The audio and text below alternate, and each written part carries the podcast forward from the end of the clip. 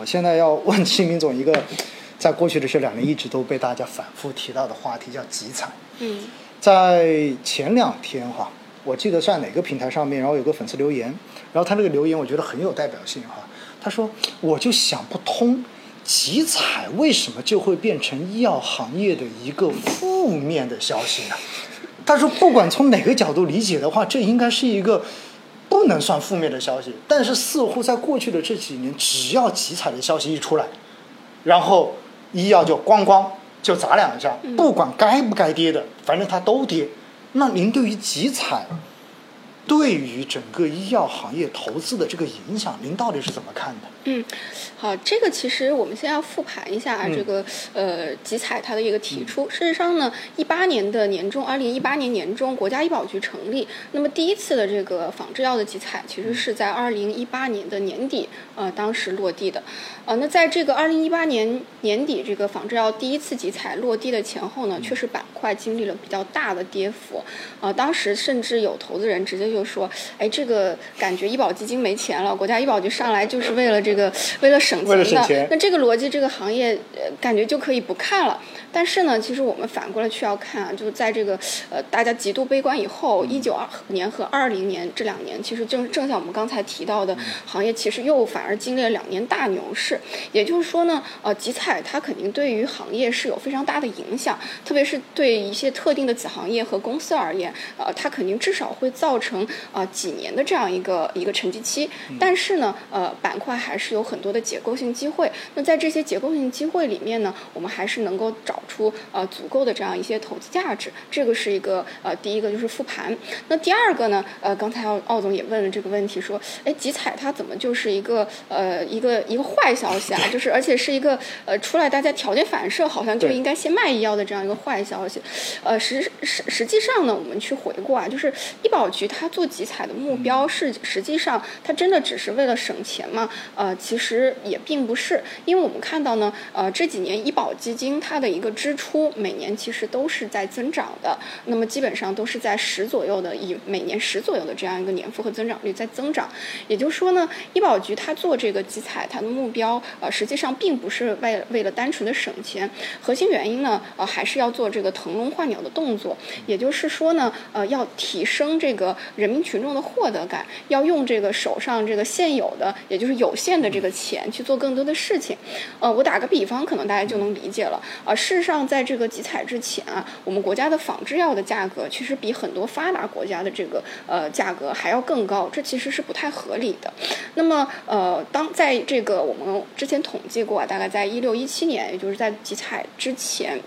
事实上，我们国家的这样一个处方药市场其实存在一个非常不合理的现象，也就是呢，呃，在创新药在整在我们在我我们呃处方药市场里的占比呢，呃，其实只有百分之十二到十三，呃，其实都不到百分之二十。对，而在发达国家，也就是我们说的欧美国家、欧美体系里面呢，呃，创新药的一个金额的占比啊，因为仿制药它的价格比较便宜，所以我们都说金额占比，创新药的金额占比呢，基本上是在百分之八十左右，也就是我们跟这个发达国家市场其实形成了一个倒挂，那么核心的有两个原因啊。第一个原因就是刚才我们说到，我们的仿制药价格太高了，比一些发达国家的价格还要更高。啊，第二个呢，就是我们的这个创新药，一方面当时确实是比较受制于人的，呃，当时海外的一些创新药呃进口以后呢，它的价格也比在欧美欧美还要更高，这个其实是一个双重的这样一个歧视啊。那么在这样的背景下面呢，医保局它就要做两件事情，第一个呢就是把这个仿制药。国内仿制药的价格降下来，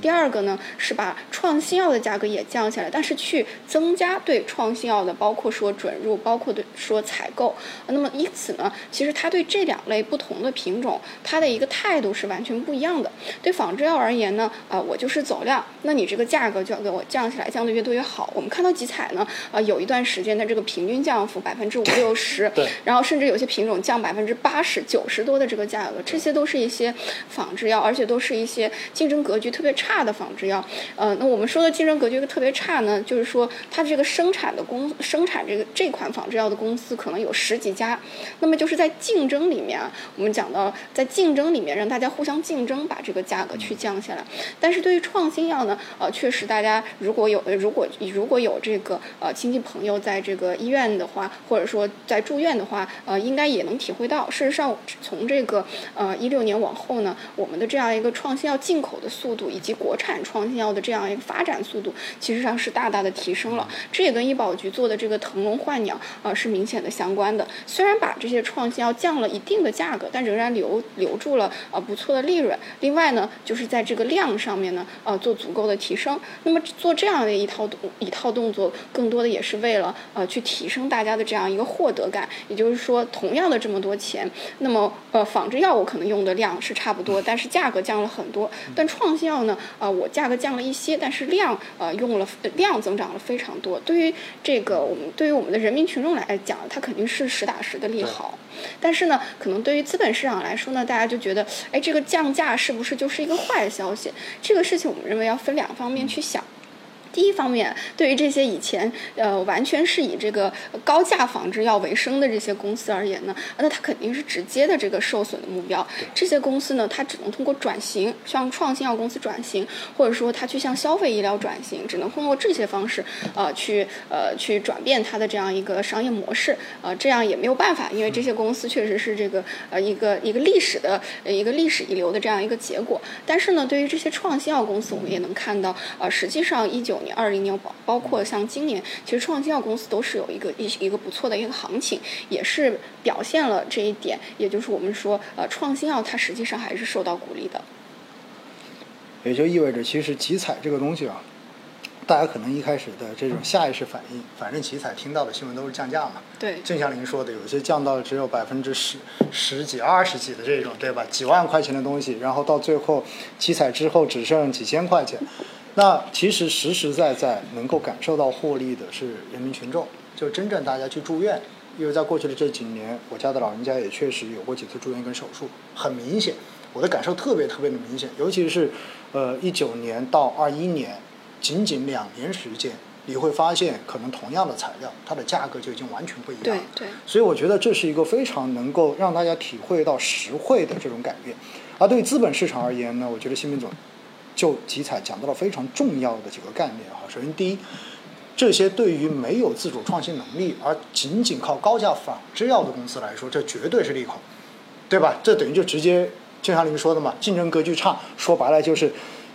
反正十几个公司在一起压价，最后压到最后你的利润肯定就下降了嘛。对。就算你的量大，你也不可能说比之前更好，应该是这么一个说法。为什么？因为这个手法，这个做法，本质上面就是鼓励更多的创新。对，就是希望你能够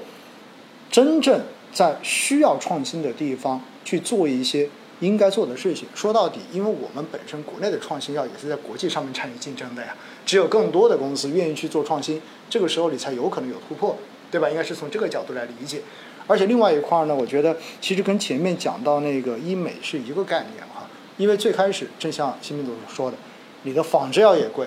你的创新药也贵，那么。基本上在这个市场中间就变成了一个，反正你有需求，然后整个市场的价格都特别高，大家都可以躺着赚钱。对。但是，这个市场是巨大的一个市场，大家不要忘掉一个基本的前提：我国的老龄化呀，在不断的加深。所以在这种情况之下，整个医药市场的这一个扩容是一个必然的事情。所以在这个时候，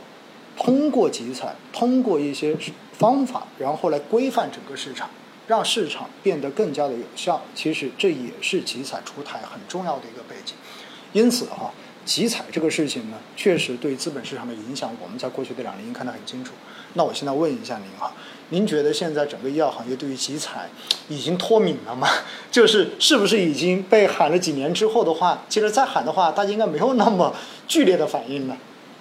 嗯，这个可能要从两方面去看啊。第一个是从预期上面，第二个是从实际的情况上面。那我们先说实际的情况。呃，事实上，为什么我刚才讲到，就是我认为去年啊，就是二二年的九月份，当时那个底应该是一个三到四年维度的一个行业的大底啊。当然，一方面有当时的这个整个市场的因素，但是另外一个很大的、很重要的因素也是，其实我们从去年的呃三，其实从这个二三季度开始就看到了政策的一个温和化，尤其是。对于国产创新产品，包括这个创新药跟创新器械，呃，它的一些一些呃政策啊，之前可能确实还是存在一定的压迫，但是呢，从去年的这样一个二三季度开始呢，这个政策就开始变得更加的一个呃更加的一个明确。什么叫明确呢？呃，这个其实也是为什么之前大家对于这个呃政策就发怵的这样一个核心原因，就是大家觉得这个不可预测。也就是说，这个比如说这个集采也好，这个医保的。创新药谈判也好，哎，这一谈，它价格到底要降多少？大家心里确实没底。那这个到底是降百分之三十呢，还是百分之五十，还是百分之七十，还是百分之九十？呃，事实上，对一个公司，包括对于上市公司的这个我们说的它的利润表影响，其实会是非常大的。但是，可能从去年这个二三季度开始呢，呃，有一个明确的政策上的变化，就是在集采方面呢，呃，它其实规定了一部分的产品它的一个降价区间，呃，包括一些我们看到。一些器械、一些耗材产品，包括像这个呃这个医保的创新药的二次的谈判的一个价格，它的一个降价区间，实际上呢呃是有一个目前来看已经有一个相对的一个明确的区间了。也就是说呃大家只要明确自己的产品它的一个属性，包括它呃历史上呃我我是怎么花掉了多少医保的钱，包括我这个产品它到底有多少的临床获益啊，包括这个我这个产品相对于之前的这样一些产一些仿制药的产品它有多少。的这个呃这个优势